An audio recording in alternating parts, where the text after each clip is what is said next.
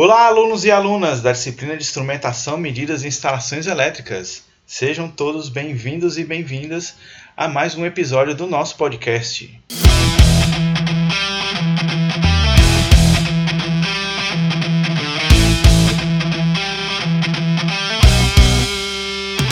No nosso último bate-papo, iniciamos a unidade 5, que apresentou os tipos de condutores eletrodutos utilizados em instalações elétricas, bem como do dispositivo utilizado para a medição de potência e o consumo de energia elétrica, por exemplo, o consumo na casa de vocês. Então daremos continuidade ao conteúdo da unidade 5, falando sobre a padronização brasileira das tomadas, quais os tipos de circuitos e quadros de distribuição encontrados em uma instalação elétrica. Então vamos lá continuar o nosso bate-papo sobre a unidade 5? Simbora!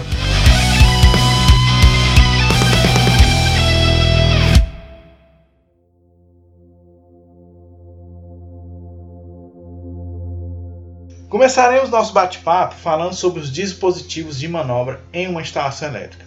Também conhecidos por dispositivos de comando, são aqueles que interrompem os circuitos, isto é, aqueles que impedem a passagem de corrente elétrica. Eles podem ser de dois tipos: podem ser do tipo seccionador, que é o dispositivo que pode ser utilizado simultaneamente para interrupção e para proteção de um circuito elétrico, como por exemplo um disjuntor termomagnético, um disjuntor diferencial residual, que é o famoso DR, ou um relé falta de fase. Como também podem ser do tipo interruptor, que é o dispositivo mais usado para comandos de circuito, onde a velocidade de abertura ela independe do operador. Exemplos de dispositivos interruptores são as chaves blindadas e os nossos tão conhecidos interruptores de luz que temos nas nossas casas. No slide 4, são apresentados alguns exemplos desses dispositivos de comando, tanto do tipo seccionador como do tipo interruptor.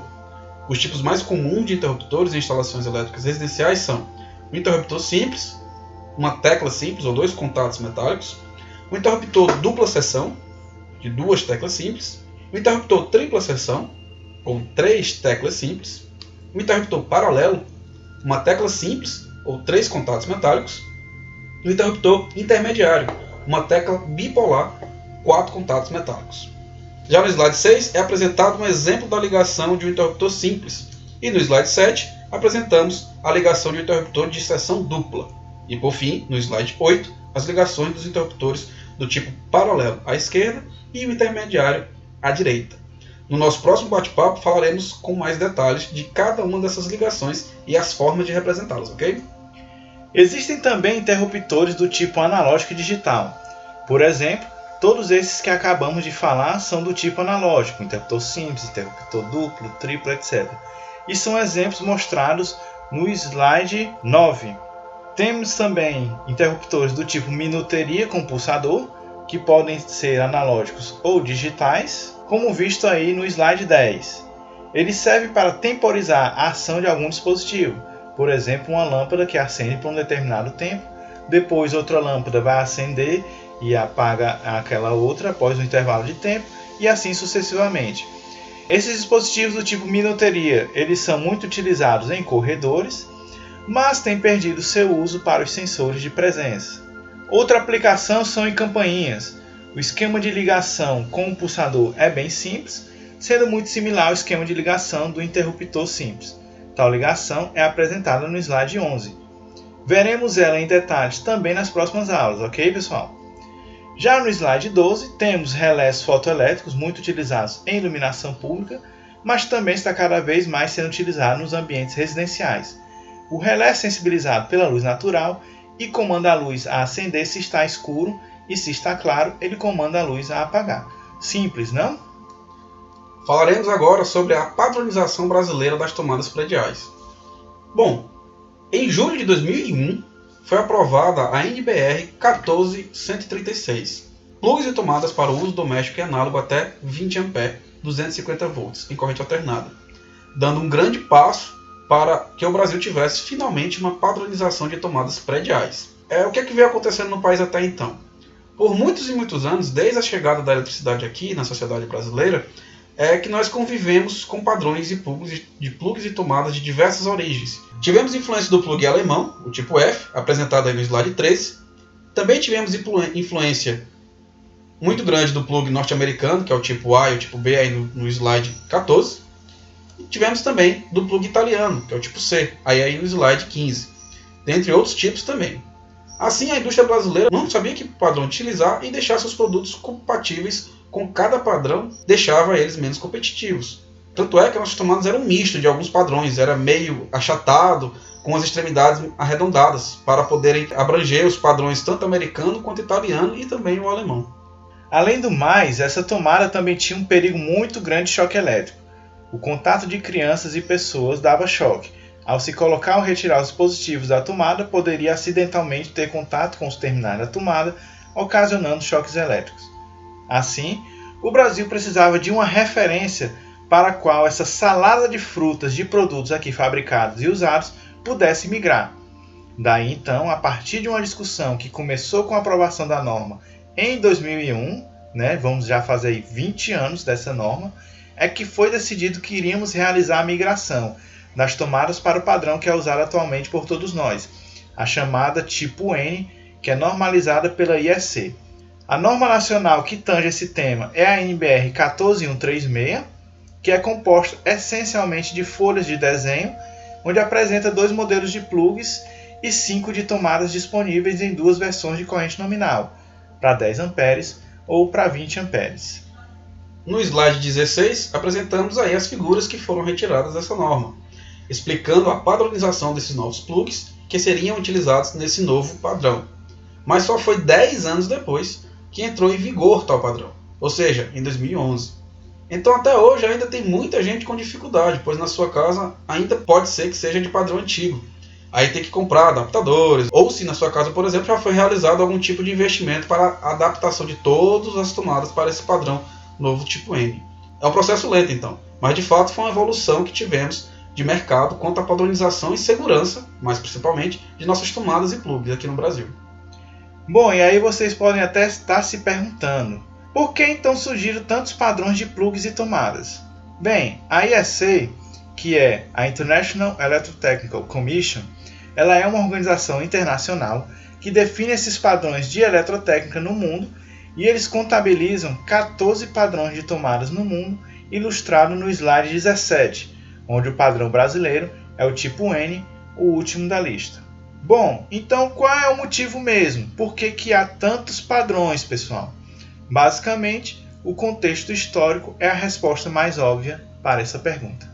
A eletricidade na casa das pessoas foi introduzida no final do século XIX, com a companhia de Thomas Edison, a General Electric, que é chamada a GE, que existe até hoje em dia, por sinal. A eletricidade nessa época era usada basicamente para iluminação. Só existia a lâmpada elétrica inventada pelo próprio Edison, que utilizava na sua empresa. Não existiam outras cargas elétricas ainda, como motores, geladeiras, rádio, etc. Por décadas, quando se precisava ligar um dispositivo, se ligava diretamente na fiação elétrica, pois ainda não existiam tomadas e nem plugs. Mas com o aumento dos eletrodomésticos em torno de, da década de 40 e 50, os fabricantes sim precisaram achar outras maneiras de alimentar esses aparelhos, pois como seria muito inconveniente sempre que precisar utilizar esses equipamentos elétricos, ter que ligar ele diretamente nas redes elétricas. Sem falar também, né, pessoal, na questão de segurança, pois cada vez mais usuários leigos tinham acesso a esse tipo de tecnologia. E aí é que se iniciou o problema. Cada país desenvolveu seu próprio padrão de plugs. E também naquela época não era tão comum a locomoção das pessoas entre os países. E os equipamentos elétricos geralmente não eram portáteis, ou seja, você não levava seus dispositivos com você, muito menos os carregadores que eles precisavam, né, como é hoje em dia, né, meu povo? Também as viagens não eram tão acessíveis quanto são hoje, tanto financeiramente como das formas possíveis de se fazê-las. Né? Assim, a compatibilidade de, de país a país não importava muito naquela época, exceto pela tensão e corrente, mas ninguém ficava levando seus tambores para lá e para cá. Né? Daí, pessoal, a grande questão é que a padronização ela chegou muito tarde, infelizmente. Muitos esforços para uma padronização mundial falharam e falharam miseravelmente, porque quem fosse ceder o seu padrão teria que perder muito dinheiro com isso, logo, ninguém cederia. Outra questão importante foi a Segunda Guerra Mundial, que pôs em espera, em stand-by, a discussão da padronização de uma tomada única até o final dos anos de 1950. E nessa altura, no final dos anos de 1950, os países já tinham formado, ou os principais países que desenvolvem tecnologia, né? nós não estamos falando de Brasil aí, Então esses países já tinham formado uma grande base em suas infraestruturas com seus plugs instalados em suas paredes. Os Estados Unidos tinham seu padrão, a Europa tinha vários padrões, tinha o alemão, tinha o italiano, tinha o espanhol, e uma padronização mundial iria dificultar muito, ainda mais em uma condição de pós-guerra. Além disso, grandes companhias priorizavam seus mercados nacionais e regionais. Entretanto, hoje, tantos padrões diferentes de plugs em um mercado globalizado é altamente inconveniente e traz custos elevados. Um exemplo disso é uma compra que você faz na China. Quem nunca fez, hein? Então, uma compra online na China, você torce para que seja despachado para Curitiba, onde um mês de espera depois, e aí vem o motivo da vitória. Chega então a sua tão esperada compra. Então, na compra do exemplo do slide 20, vocês podem estar conferindo aí, tem um mini computador, um exemplo aí, e aí, dentre as, as características do mini computador, você tem que escolher qual plug vai ser mandado para você.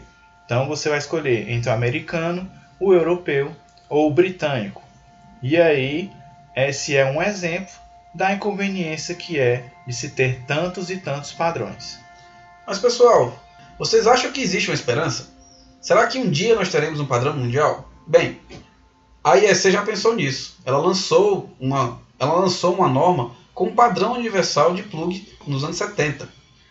Até agora, só quem adotou esse padrão foi o Brasil e a África do Sul. Assim, se houver um movimento mundial nesse sentido, o Brasil e a África do Sul estarão adiantados em relação ao restante do mundo. Entretanto, é improvável que haja esta migração no futuro, pois que convencerá um país a investir nessa mudança toda em sua estrutura? Bom, a própria EC reconhece que é, é mais provável que se adote soluções como plugs USB ou possivelmente os multiplugs, que acomode os diferentes padrões, como apresentado aí no slide 21 ou ainda novas tecnologias, como o mecanismo de carregamento sem fio, que já são realidades em alguns carregadores de celular hoje em dia. Bom, percebe-se então que foi um acerto do Brasil adotar esse padrão, muito mais seguro e pois já está alinhado com o padrão universal da IEC. Mas improvável que essa universalidade aconteça, restando então o aparecimento de soluções mais tecnológicas que não necessitem desse tipo de conexão, por exemplo. Pessoal, entenderam então que o contexto dos padrões de tomadas foram acontecendo e como acabamos tendo esse padrão de tomada aqui no nosso país, bem, eu espero que esteja bem entendida essa parte. Vamos então agora falar sobre as tomadas em si, haja vista que já entendemos o porquê da forma dela. As tomadas são peças que permitem a captação de tensão alimentadora de um circuito.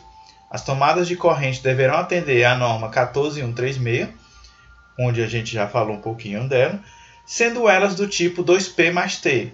Nas instalações prediais, podemos considerar dois tipos de tomadas.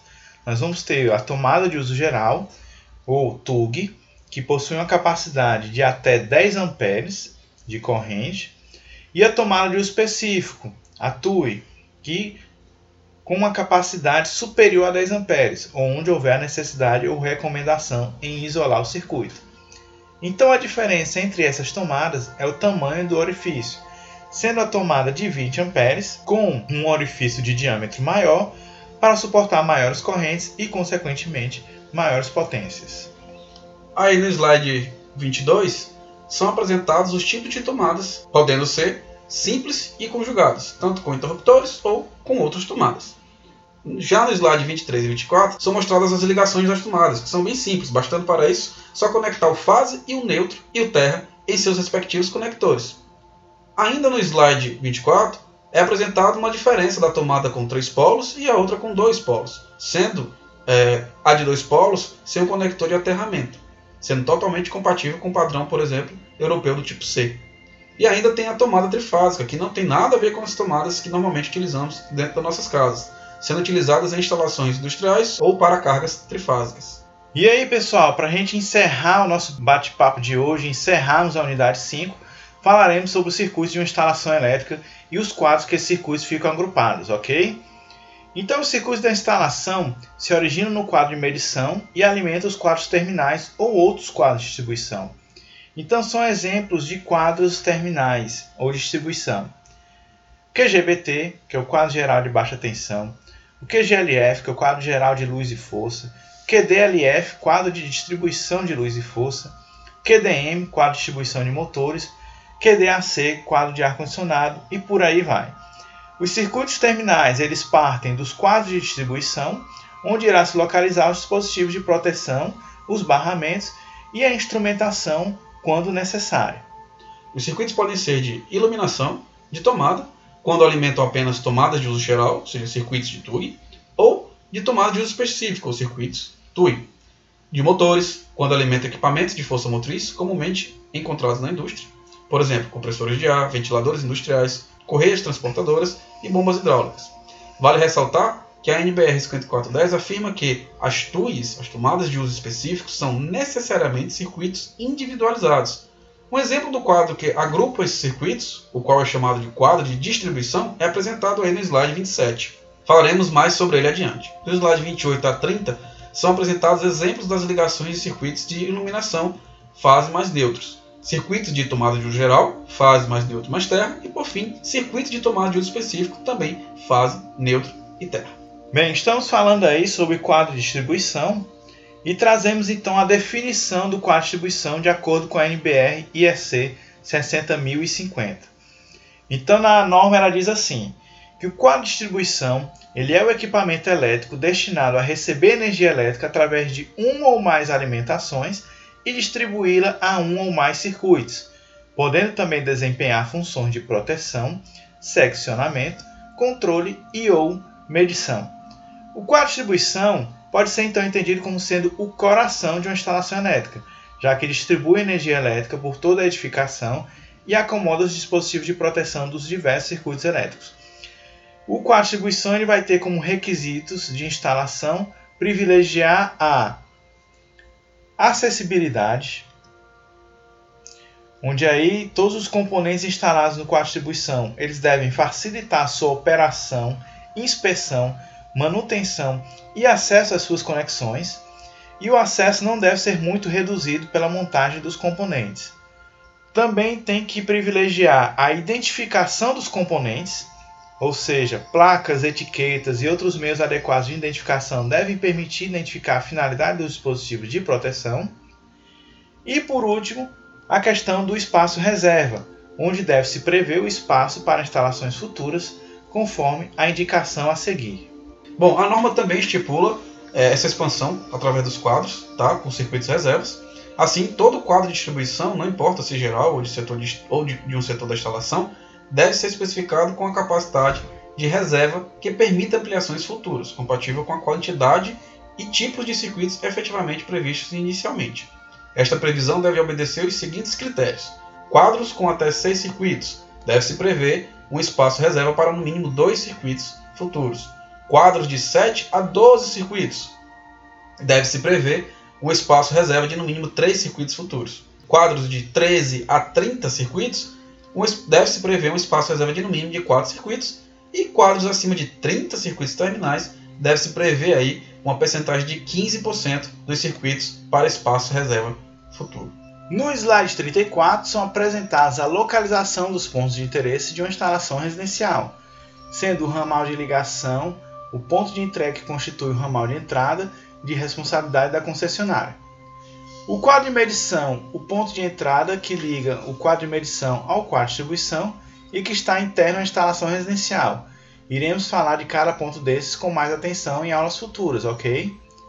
No slide 35 apresentamos um exemplo de como é um quadro de distribuição, tanto a parte interna quanto a tampa frontal. Já no slide 36 mostramos um esquema de ligação dos condutores em um quadro de distribuição. Então percebam aí o código de cores que falamos na aula passada, hein? Perceberam aí como está tudo bem bonitinho? Pois é, nós esperamos que todos os quadros da casa de vocês ou que vocês irão montar no futuro sejam pelo menos igual a esse, viu pessoal? Organizado e com tudo identificado. Por fim, no slide 37, apresentado uma representação de um diagrama unifilar de um quadro de distribuição.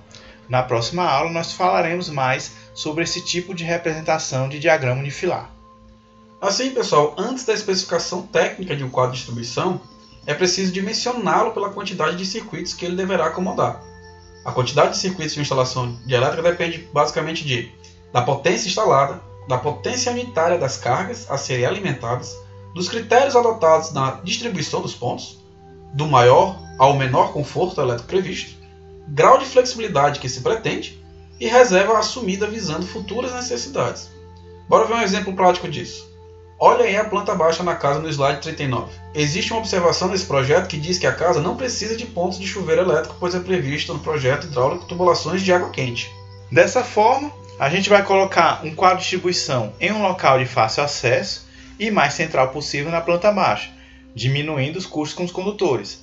Assim, o quadro para instalação terá 12 circuitos e como ele tem 12 circuitos, vai precisar ter então 3 circuitos reservas. Teremos 3 circuitos para ar-condicionado, 2 para tomadas, 2 para tomadas específicas, um para tomadas da cozinha e um outro circuito para iluminação. Tudo isso vocês podem conferir no slide 40.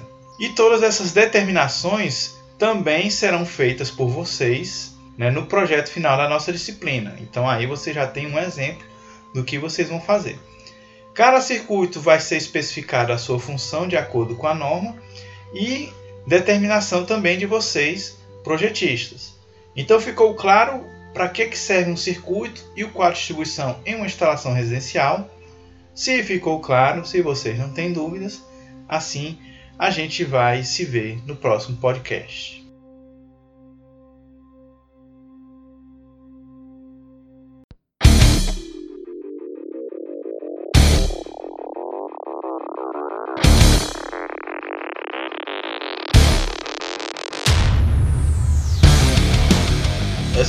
Esse foi mais um podcast aí do professor Amaral e do professor Dalton. Terminamos hoje a unidade 5. Vocês perceberam que essa unidade já dá uma introdução muito boa no conteúdo que a gente vai ver falando necessariamente de instalações residenciais, elétricas residenciais. Então, nas próximas unidades falaremos ainda mais sobre esses assuntos relacionados a esses projetos e também ao projeto da nossa cadeira final, certo? Não se esqueça de ficarem sempre acompanhando a postagem desse material e escutem o podcast quantas vezes forem necessárias. Ok, pessoal? Até a próxima. Tchau. Tchau, tchau.